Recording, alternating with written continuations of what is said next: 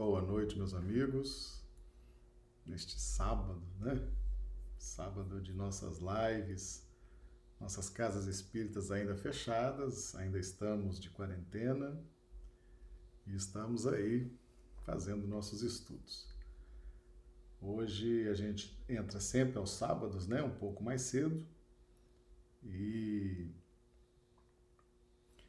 estamos já planejando para a próxima semana uma, uma alteração na nossa grade de lives, tá? Então eu vou estar comunicando aqui ao longo do, do vídeo para todos, para que todos possam ficar bem informados e não perder nada, né? Bem, nós estamos aqui fazendo o teste de som. E eu já pergunto aos amigos como é que estão nos recebendo. Os amigos do YouTube, já cumprimento aqui a Josélia Barbosa, de Recife, Pernambuco, a Maria do Socorro Dávila, de Rio Branco, Acre, Clodomiro Nascimento, de Rio Branco, André Santana, de Macapá, no Amapá, Risa Neri, de Belo Horizonte, Minas Gerais. O pessoal já está dando aqui o retorno, né? Que está tudo ok. O Fernando Novelli também nos acompanhando pelo Instagram. Sejam todos bem-vindos. Hoje o nosso tema Zaqueu, o publicano. Aí o desafio de hoje, né? Interpretar a passagem, a passagem de Zaqueu, que está no Evangelho de Jesus. Então, meus amigos, nós vamos iniciar a, a Socorro Oliveira também chegando aqui, Andressa Guiar, Aldo Dedemo, sejam todos bem-vindos. Todos bem-vindos. Então, nós vamos iniciar com o texto do Evangelho, Evangelho de Lucas, capítulo 19, versículos de 1 a 10. E tendo Jesus entrado em Jericó, ia passando. E eis que havia ali um homem chamado Zaqueu, e era este um chefe dos publicanos e era rico procurava ver quem era Jesus, e não podia, por causa da multidão, pois era de pequena estatura. E correndo adiante, subiu a uma figueira brava para o ver, porque havia de passar por ali. E quando Jesus chegou àquele lugar, olhando para cima, viu e disse-lhe: Zaqueu, desce depressa, porque hoje me convém pousar em tua casa. E apressando-se, desceu e recebeu-o alegremente. E vendo, e vendo todos isto, murmuravam, dizendo que entrara para ser hóspede de um homem pecador. E levantando-se Zaqueu, disse ao Senhor: Senhor, eis que eu dou aos pobres metade dos meus bens. E se em alguma coisa tenho defraudado alguém, o restituo quadruplicado. E disse-lhe Jesus: Hoje veio a salvação a esta casa, pois também este é filho de Abraão porque o Filho do Homem veio buscar e salvar o que se havia perdido. A Iana Biancardi também chegando, a Janara Késia, o pessoal está aqui chegando, Antônio Prado, aprendizes espíritas, sejam todos bem-vindos, viu? Uma grande alegria aqui recebê-los aqui, compartilhando aqui a nossa live. Bem, meus amigos, nós, quando nós trabalhamos o Evangelho, nós temos que ter algumas, ah, algumas premissas, né? algumas, algumas, alguns entendimentos preliminares. Tá? Por quê? Eu já vou aproveitar para cumprimentar aqui também o pessoal do YouTube que está chegando. O Rui Pinto e a Patrícia, de Rio Branco, boa noite. A Juceli, de Rio Branco, boa noite. A Silvânia, também de Rio Branco. A Maria de Lourdes, hoje em Santos, São Paulo, Felipe de Rio Branco, a Regina Teixeira também de Rio Branco. Sejam todos bem-vindos. Meus amigos, tudo que está registrado no Evangelho é material didático. O que é material didático? É o registro que é ao mesmo tempo dinâmico. Então, o que importa nesse registro não é o que está literalmente lançado, mas são as interpretações espirituais que nós devemos buscar a partir do que a doutrina espírita nos orienta, tá certo? Então, o que, que significa isso? Todo texto do Evangelho é dinâmico. Então, por exemplo, não matar. Não matar, num primeiro momento, significa não tirar a vida, não exterminar o corpo físico de alguém. Mas no passar do tempo, o não matar, ele passa a ter uma conotação já não mais física, mas psicológica. Então, não matar a alegria de alguém, não matar a esperança, não matar a fé, certo?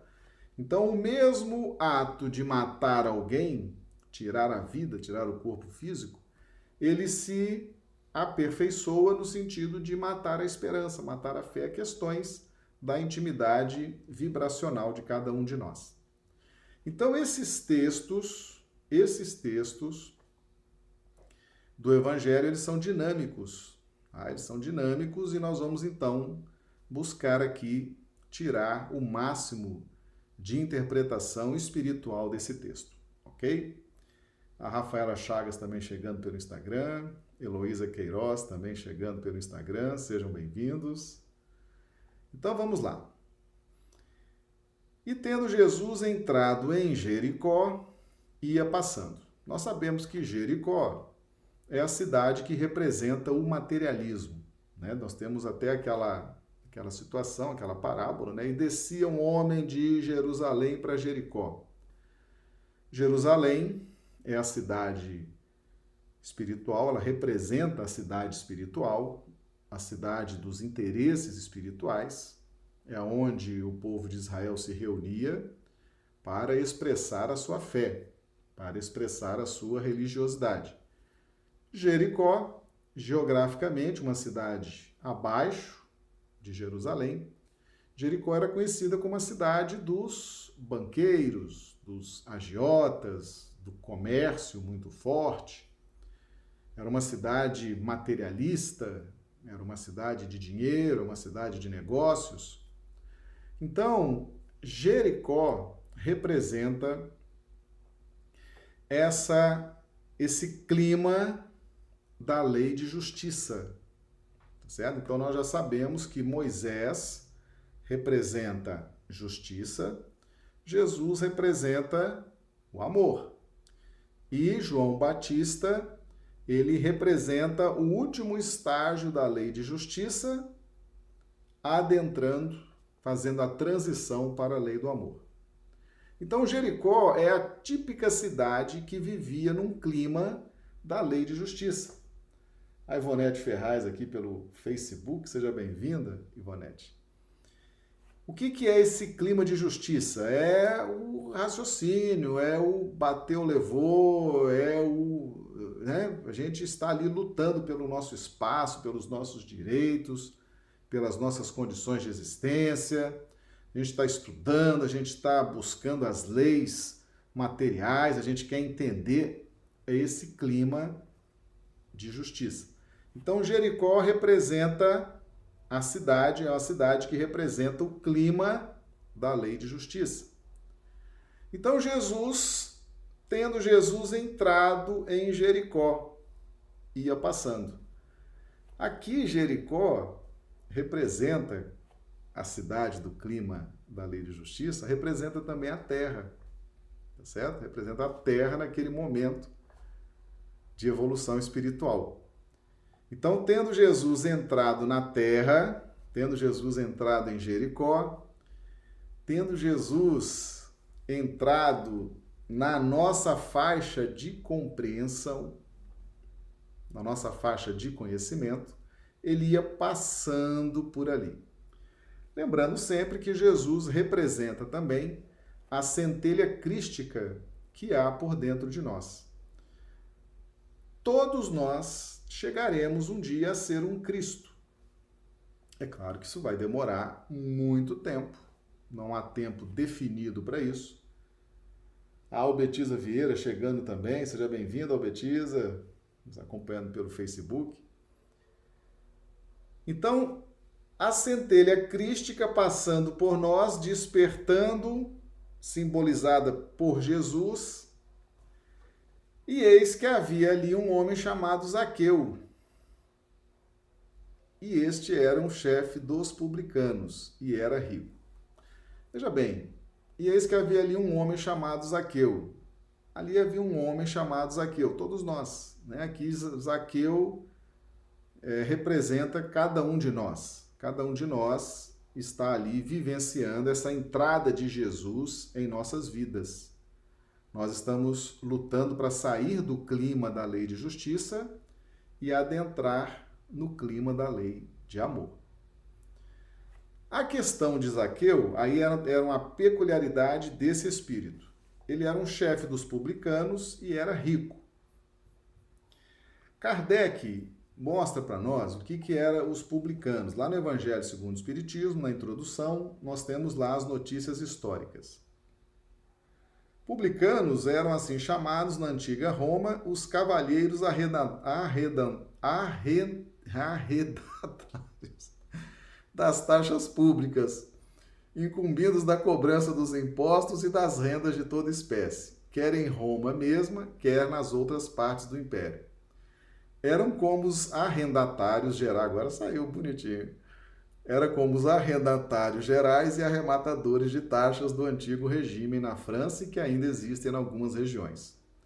Os riscos a que estavam sujeitos faziam que os olhos se fechassem para as riquezas que muitas vezes adquiriam, e que, da parte de alguns, eram frutos de exações e de lucros escandalosos. O nome de publicano se estendeu mais tarde a todos os que superintendiam os dinheiros públicos e aos agentes subalternos. Hoje esse termo se emprega em sentido pejorativo para designar os financistas e os agentes pouco escrupulosos de negócios.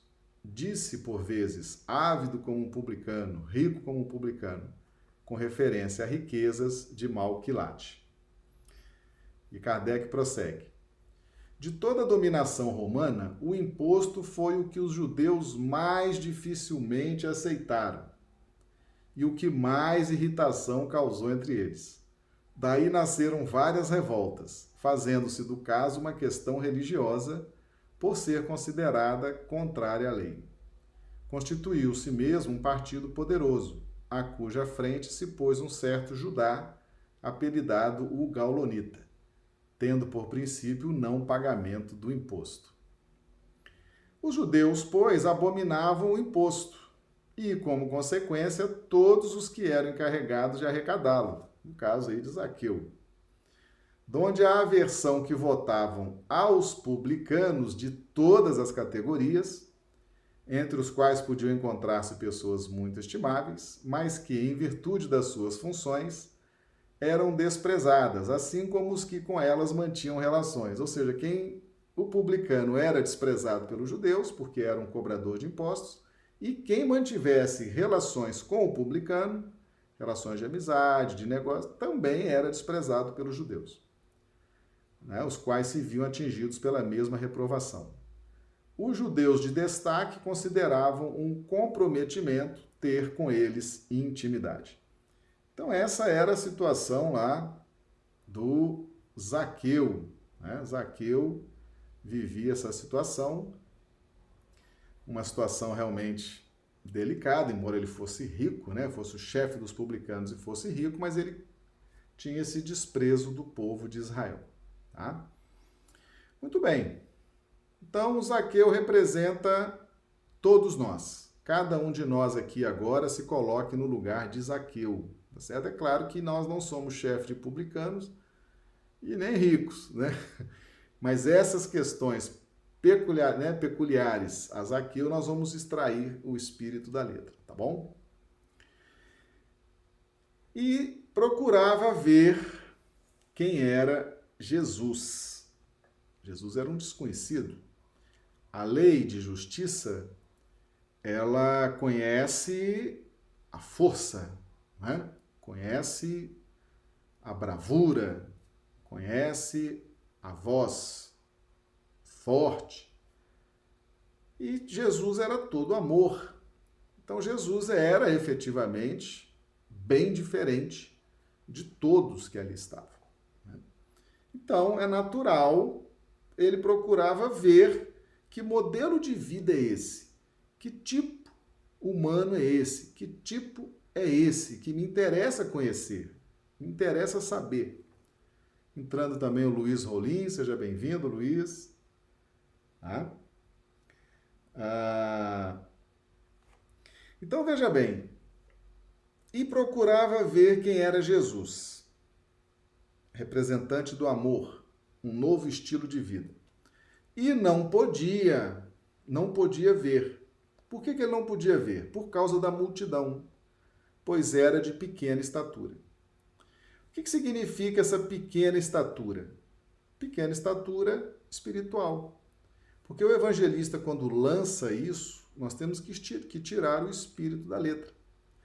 Quem vive exclusivamente no clima da lei de justiça ainda tem essa pequena estatura espiritual. Embora seja uma estatura, seja uma estatura, mas é uma pequena estatura espiritual.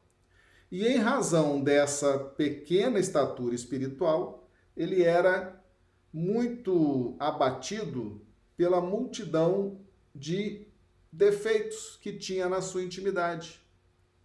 Então, essa multidão, aquela quantidade enorme de pessoas que estavam ali impedindo, né? Então, quem interpreta literalmente esse versículo 3 vai interpretar assim: ah, Zaqueu era um baixinho, a multidão era mais alta, então ele não conseguia ver porque ele era baixinho, então não dava para ele ver. Quem interpreta tirando o espírito da letra, percebe que todos nós que estamos no clima da lei de justiça, estamos procurando ver quem é Jesus. E não podemos, por causa da nossa pequena estatura espiritual e por causa da multidão de dificuldades que temos dentro de nós e também por causa da multidão que nos cerca. Lembra que o espírito Antênio falando para Alcione, nós fizemos essa live tem poucos dias, né, de Sírios para a Terra. Ele dizia que aqui na Terra é, o clima é de disputa por Jesus. Né? Então você tem que disputar com as suas inferioridades que gritam muito forte. Elas querem espaço, elas querem fazer com que os instintos prevaleçam. Você tem que lutar contra a multidão externa dos preconceituosos, dos fariseus. Né? Tem que. Então é uma disputa. Isso é coisa desse planeta, desse clima, desse planeta, certo? Então aqui é disputa por Jesus, infelizmente. Então, ir ver, procurar ver Jesus é uma competição uma competição minha comigo mesmo, com as minhas dificuldades, né? cada um de nós lutando contra a preguiça, contra né, a vaidade, contra, ah, depois eu vejo isso, e também lutando contra as dificuldades externas. Isso tudo em razão da nossa pequena estatura espiritual, porque ainda estamos, estamos ensaiando os primeiros passos para sair do clima da lei de justiça. E correndo adiante, subiu uma figueira brava para o ver, porque havia de passar por ali. Correndo adiante. O que significa correr adiante? Espiritualmente falando, correndo adiante significa empreender um esforço acima do normal para ver Jesus certo? Nós temos que fazer um esforço acima do normal. Que esforço é esse? É o esforço da perseverança. É o esforço de vencer a preguiça, de vencer os preconceitos, de vencer a anestesia que o materialismo nos impõe. Então nós temos que efetivamente fazer algo mais, algo diferente, algo que não estamos acostumados a fazer para entrarmos nessa órbita do Cristo. Tá certo? Mas se você vive correndo o tempo inteiro para resolver as coisas da sua vida, tem alguma coisa errada. tá? Porque ninguém nasceu para ficar correndo, correndo, correndo, né? atabalhoado para vencer, para não. Alguns momentos da nossa existência e nesse momento em que nós buscamos sair do clima da lei de justiça para adentrar no, na, no clima da lei de amor, nós temos sim que correr e fazer coisas, esforços acima daqueles que estamos acostumados a fazer. Nosso abraço aqui também a Carla, lá de Mário Campos, chegando aqui. Seja bem-vinda, Carla. E subiu uma figueira brava para o ver, porque havia de passar por ali. Então veja bem, o que é essa figueira brava? Figueira brava é, é a figueira que não dá frutos. Ela não dá frutos. Nós temos muitas figueiras bravas que nós nos valemos delas para ver Jesus. Um parente difícil, um chefe complicado, um problema de saúde, uma circunstância difícil. Então essa figueira brava, essa figueira brava representa essas pessoas que estão, toda vez que você vê árvores, né, árvores, há uma uma simbologia com pessoas, né? Então essa figueira brava representa essas pessoas que estão nos empurrando para ver Jesus. Nós estamos nos valendo da antipatia dessas pessoas que elas têm por nós, do ódio que elas têm por nós, do trabalho que elas nos, nos, nos dão, né? da indiferença que elas têm por nós. Nós estamos buscando encontrar o clima de amor, porque no clima de justiça nós não estamos conseguindo resolver essa relação delicada, muitas vezes é com o filho, muitas vezes é com a mãe, muitas vezes é com o pai. Chegando aqui no Facebook também a Ana Salles, seja bem-vinda, Ana Salles. Então, as figueiras bravas representam essas pessoas. E elas, nós temos que utilizar esse clima de animosidade, de dificuldade, de dor, de ingratidão para ver Jesus porque nós estamos querendo ver as linhas do amor operando. Porque com as linhas da justiça, você bate aqui, o outro bate de lá e bate mais forte. Não dá mais para resolver aquela relação difícil com o filho, com a filha, com o marido, com a esposa, com o pai, com a mãe. Não dá mais para resolver no clima da lei de justiça. Você está tentando e a coisa piora, piora. Então você precisa ver uma solução diferente e essa solução está no amor. Mas o que é o amor? Como é o amor? Então a gente se vale dessas pessoas para ver Jesus, porque ele havia de passar por ali. Ou seja, a solução está aí. A solução está à nossa disposição. Muitas vezes, meus amigos, diante das figueiras bravas, nós eliminamos as figueiras bravas da nossa vida, né? Em vez de desfrutar da oportunidade, nós queremos eliminar. Nós queremos eliminar aquelas pessoas difíceis, queremos eliminar aquelas relações familiares mais difíceis, queremos né, fechar aquele ciclo quando na verdade a figueira brava representa muito para nós. São essas pessoas difíceis, são essas relações difíceis que nos fazem buscar o amor. São essas pessoas, tá certo? Por isso que Zaqueu correu, subiu numa figueira brava para o ver. Zaqueu sofria, né? Zaqueu sofria muito, embora fosse rico mas ele tinha o desprezo do povo. Zaqueu era odiado pelo povo. Zaqueu era desprezado. Aquilo era um sofrimento. Então a figueira brava de Zaqueu era os próprios judeus da raça dele que o desprezavam porque ele cobrava impostos pesados e ele enriquecia e os judeus empobreciam e ele era odiado. E ele sofria com isso. Sofria. O próprio povo era a figueira seca, figueira brava. E é por isso que ele fez esse movimento. Ele estava sofrido na sua essência espiritual. E quando Jesus chegou àquele lugar, olhando para cima, viu e disse: Zaqueu, desce depressa, porque hoje me convém pousar em tua casa.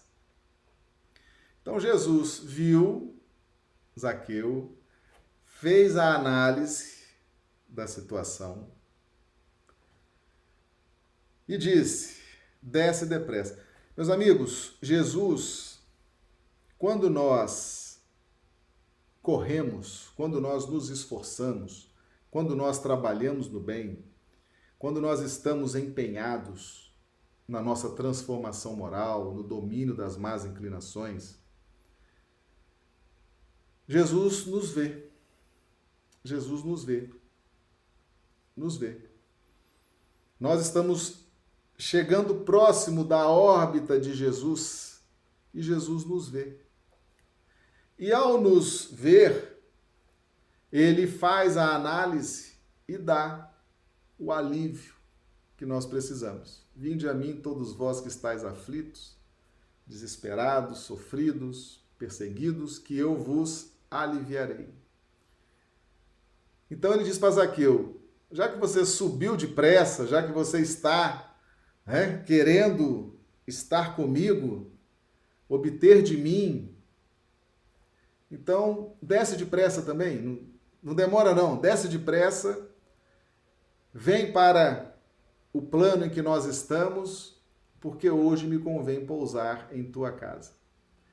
O que, que significa então esse desce depressa? Vem para o plano das relações.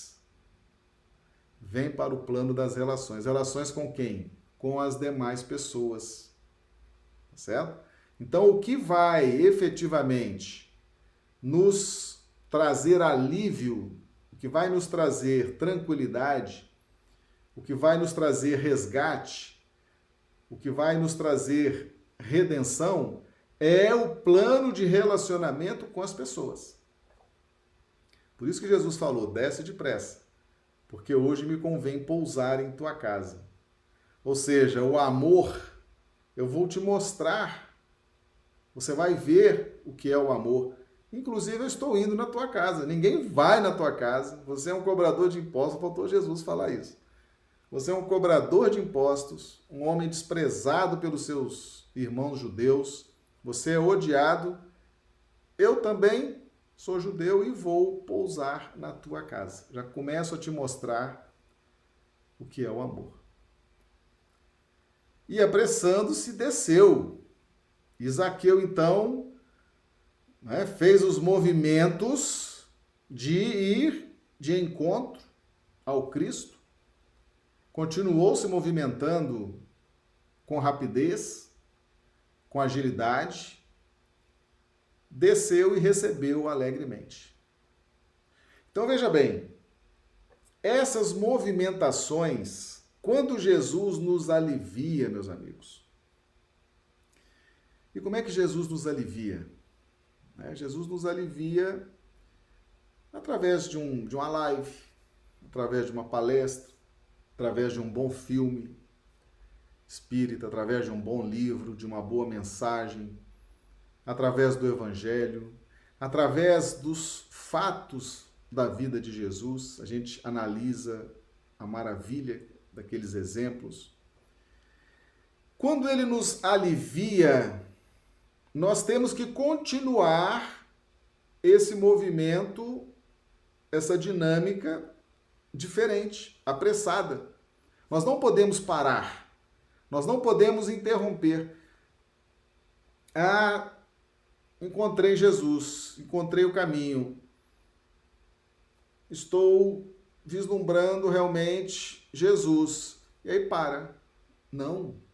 Nós temos que continuar nos esforçando para dar executoriedade àquele alívio. Quando Jesus nos alivia no plano conceitual, no plano das balizas morais, ele estabelece esses planos e esses conceitos, nós é que temos que executar esse alívio que nós recebemos. Tá? Então Jesus sempre tem uma proposta para nos aliviar. A proposta para, para, para Zaqueu é desce para o plano de relacionamentos, vem se relacionar com seus irmãos, tá? Que eu vou te ajudar a resolver essa dor na sua intimidade espiritual relacionada ao dinheiro, ao materialismo, à matéria, que isso está te trazendo profundas dores espirituais. Isaqueu não ficou parado, não. Ele manteve apressando, ele correu para subir e apressou-se para descer. Muito relevante esse movimento, essa dinâmica por dentro de nós. Muitos de nós chegamos na casa espírita, nos encantamos com a casa espírita, nos encantamos com o passe, nos encantamos com a fluidoterapia, nos encantamos com a caridade, com a evangelização das crianças, com isso, com aquilo, e paramos. Não queremos mais nos esforçar, não queremos mais nos empenhar, não queremos mais correr para algo tão importante. Jesus nos dá o alívio, aquilo é, aquilo é um alívio, meus amigos. Nós temos que trabalhar aquele alívio. Nós é que vamos trabalhar aquela, aquele, aquela fórmula, aquele alívio, para encontrarmos efetivamente a paz. Eu vos deixo a minha paz. E vendo todos isto, a multidão murmuravam, dizendo que entrara para ser hóspede de um homem pecador. Veja bem, todas as vezes todas as vezes que você decidir caminhar no bem, transformar a sua vida, caminhar na luz, transformar sentimentos, pensamentos, vai haver um murmúrio, uma reclamação interna. Os seus registros do seu inconsciente profundo, eles vão gritar: opa, tem muita novidade aí, não sei o que é isso. Não, não.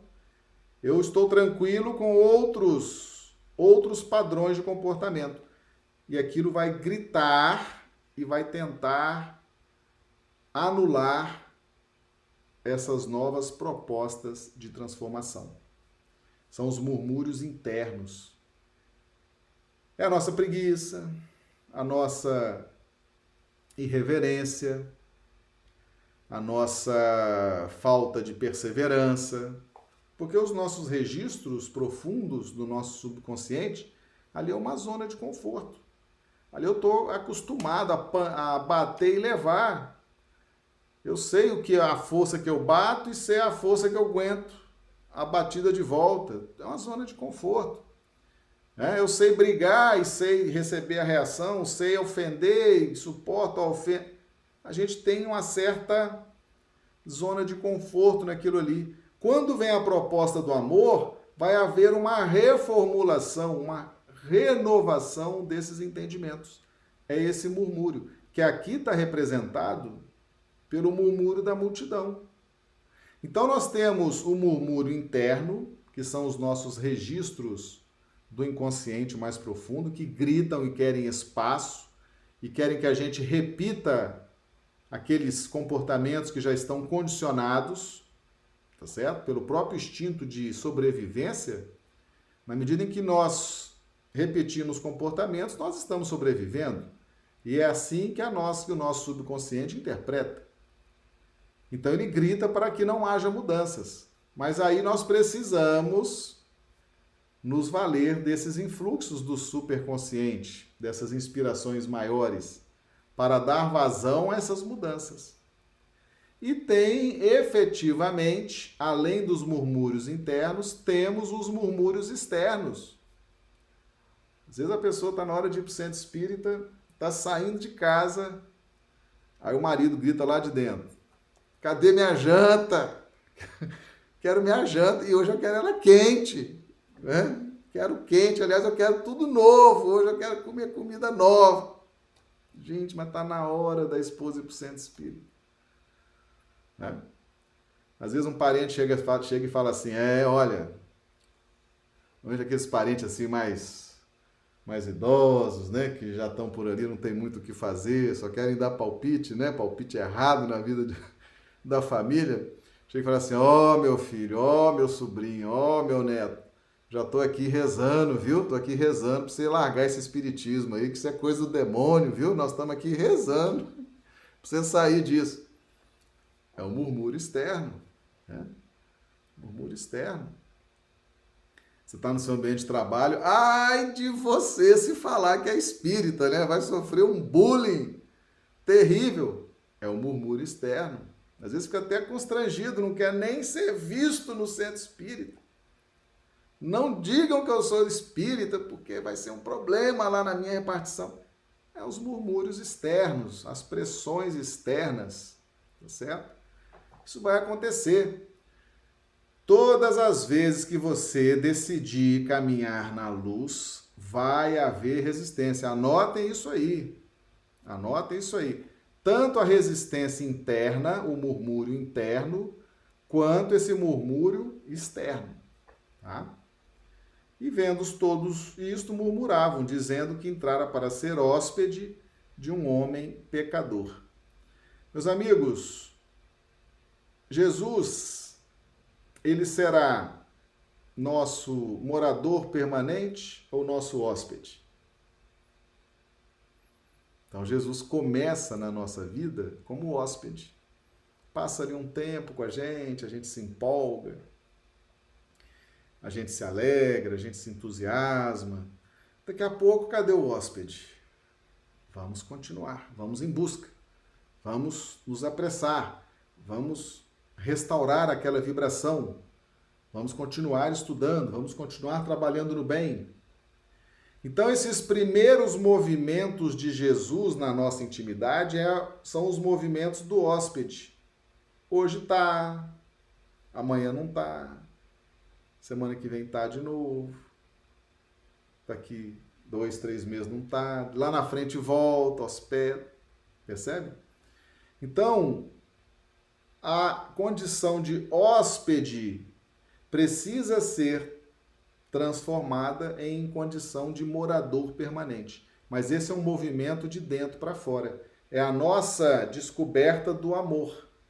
E aí a caridade ajuda muito. Nós temos trabalhado muito isso aqui, né? Por que fazer a caridade? Porque através da caridade, e nós temos vários tipos de caridade, o Evangelho segundo o Espiritismo nos apresenta vários tipos de caridade. Então, ao fazer a caridade, nós entramos num circuito de fluxo e refluxo. E aí nós sentimos o amor sentimos o amor com maior intensidade, com menor intensidade, mas sentimos. Então a caridade é o maior estimulador para que a gente descubra o amor e possa nutrir para que ele desperte e passe a fazer parte das nossas vibrações minuto a minuto. Tá certo? É... E levantando-se Zaqueu, disse ao Senhor: Senhor, eis que eu dou aos pobres metade dos meus bens. Olha o que é a lei do amor, né? A Aninha também chegando aqui, seja bem-vinda, Aninha, pelo Instagram. Aliás, deixa eu ver o pessoal do YouTube aqui que está chegando também, né? Ó, Aparecida de Rio Branco, a Regina Teixeira de Rio Branco, Maria, Maria Tereza Pontes, o Orne de Teresina, Piauí, Del Simone, Dio Bezerra de Manaus, Amazonas, a Del Simone de Rio Branco, a Bente de Rio Branco, o Ranulfo de Londrina, Paraná, a Isaura de Londrina, Paraná, Valdirene de Ivaiporã, no Paraná, Marcelena de Belo Horizonte, Minas Gerais. Hum, legal. A Valdirene, aprendi que um problema de saúde com familiar serve para nos tornar uma pessoa melhor. Sim, com certeza. Perfeito. Muitas vezes, esse problema de saúde com o familiar, Valdirene, é essa figueira brava que Zaqueu subiu e que nós temos que subir nessa figueira brava para ver Jesus. São essas, você disse muito bem, é um familiar com um problema de saúde que nós vamos subir para ver Jesus. Porque você tem que renunciar, você tem que cuidar, tem que ter paciência, tem que ter amor, tem que ter carinho, né? Então você se vale de, de todas aquelas circunstâncias adversas para subir, subir vibracionalmente, subir amorosamente. Aí você vê Jesus, aí você vê a centelha crística por dentro de você, que é o clima do amor, né? Jesus representa o amor, meus amigos. Moisés representa justiça, tá certo? Quem está no clima da lei de justiça está lá batendo e, né, levando e batendo, está crescendo, está aprendendo, tá certo? Quem está na lei do amor já está resolvendo outras coisas de outra forma, com amor. É bem diferente. Jesus representa o amor. A forma como Jesus resolve, a forma como ele fala, a forma como ele se expressa, a forma como ele ensina, tá? é amor. Nós temos que buscar é isso. Temos que buscar é isso. Não dá mais para ficar querendo resolver tudo no clima do olho por olho, dente por dente. Isso não resolve mais nada, já resolveu no passado, era o clima daquela época. A gente aprendeu muito, mas não dá mais. Não dá mais. Tá? O Aldo aqui no, no Instagram e vice-versa. É, exatamente.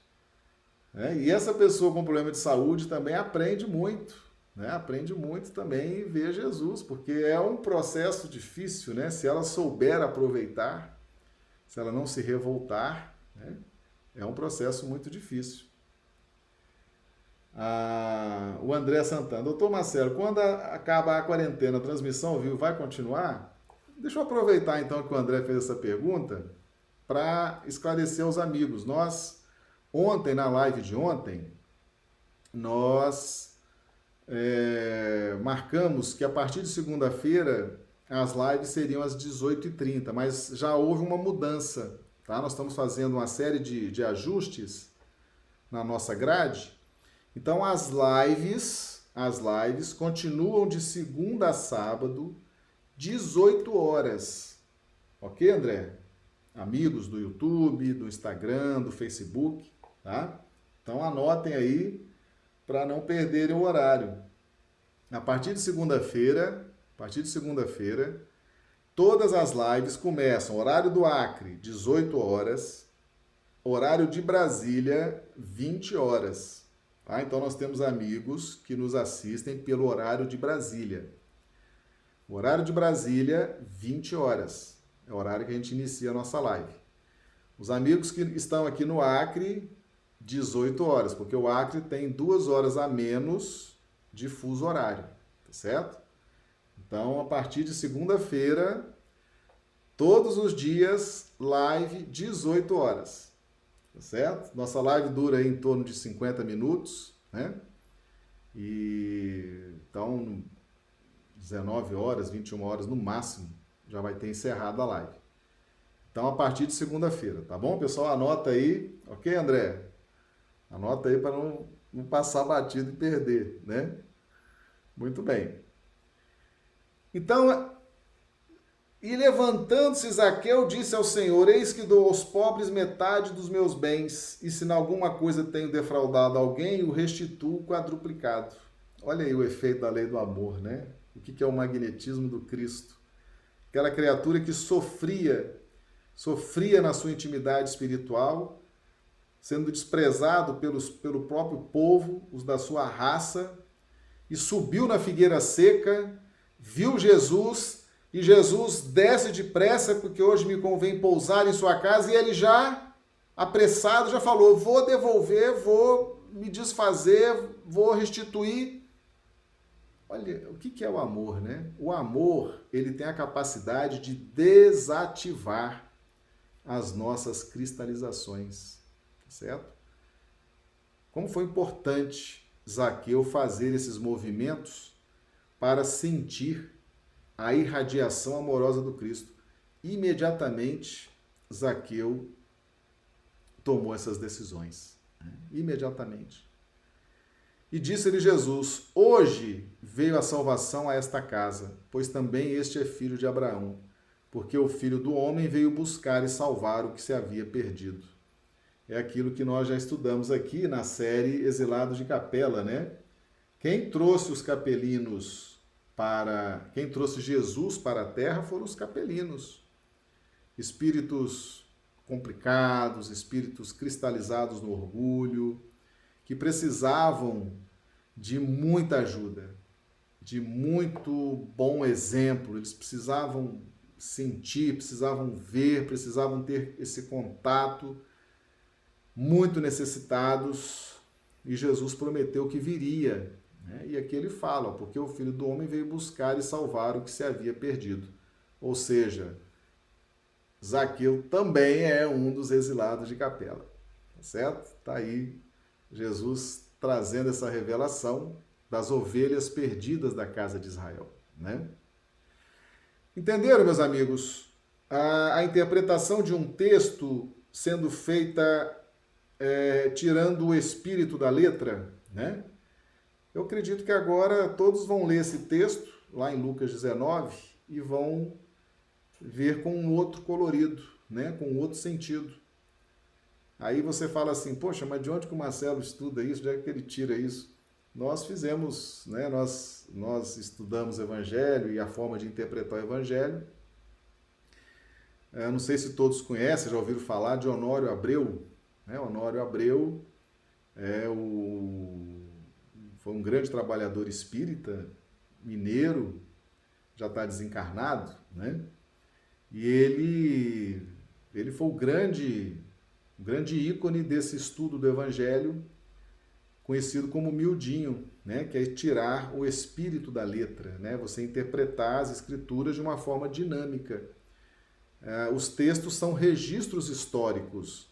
E aí, na medida em que a gente vai compreendendo a doutrina espírita, vai vendo as leis reveladas em toda a codificação espírita, a gente vai interpretando esses textos espiritualmente. Né? É claro que esses textos podem ser interpretados literalmente, que é a forma de interpretação mais empobrecida, né? É a forma mais, mais primária de interpretar um texto, é a interpretação literal. Então, nós temos quatro níveis de interpretação. O nível mais avançado é o nível de a busca do sentido espiritual dos textos, tá certo? E todos esses textos do Evangelho, eles têm um sentido espiritual muito profundo, tá certo? Então a gente está sempre trabalhando esse sentido espiritual, tá bom? Tá claro para todo mundo? A nossa live já está aí se encaminhando para o final, né? Dava para a gente ficar aqui muito tempo conversando, né? Os assuntos são sempre bons. A Mari Fran Santos também chegando aqui conosco. Dá mais uma passadinha aqui no YouTube. O André, ok. Isso, em Macapá, né, onde mora o André, vai ser às 20 horas, horário de Brasília, né, André? Perfeito. Nós temos muitos amigos aqui que nos acompanham do horário de Brasília, né? Pessoal de Belo Horizonte, do Paraná. Tenho a, a Dio Bezerra de Manaus, eu acho que Manaus é uma hora menos, né? Confirma para nós aí, Dio Bezerra, se Manaus é uma hora menos em relação a Brasília, só para a gente ter certeza aqui, né?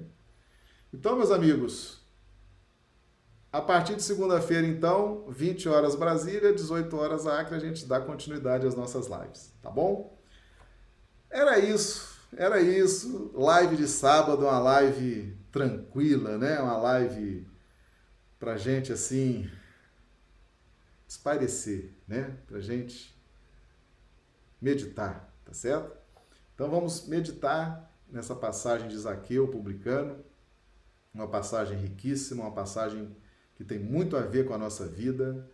Não despreze as figueiras bravas que estão aí do seu lado, tá certo? Suba para ver Jesus através delas, elas estão aí e você vai empreender grandes movimentos transformadores para chegar a essa condição de ver o Cristo. Não despreze as figueiras bravas, tá certo?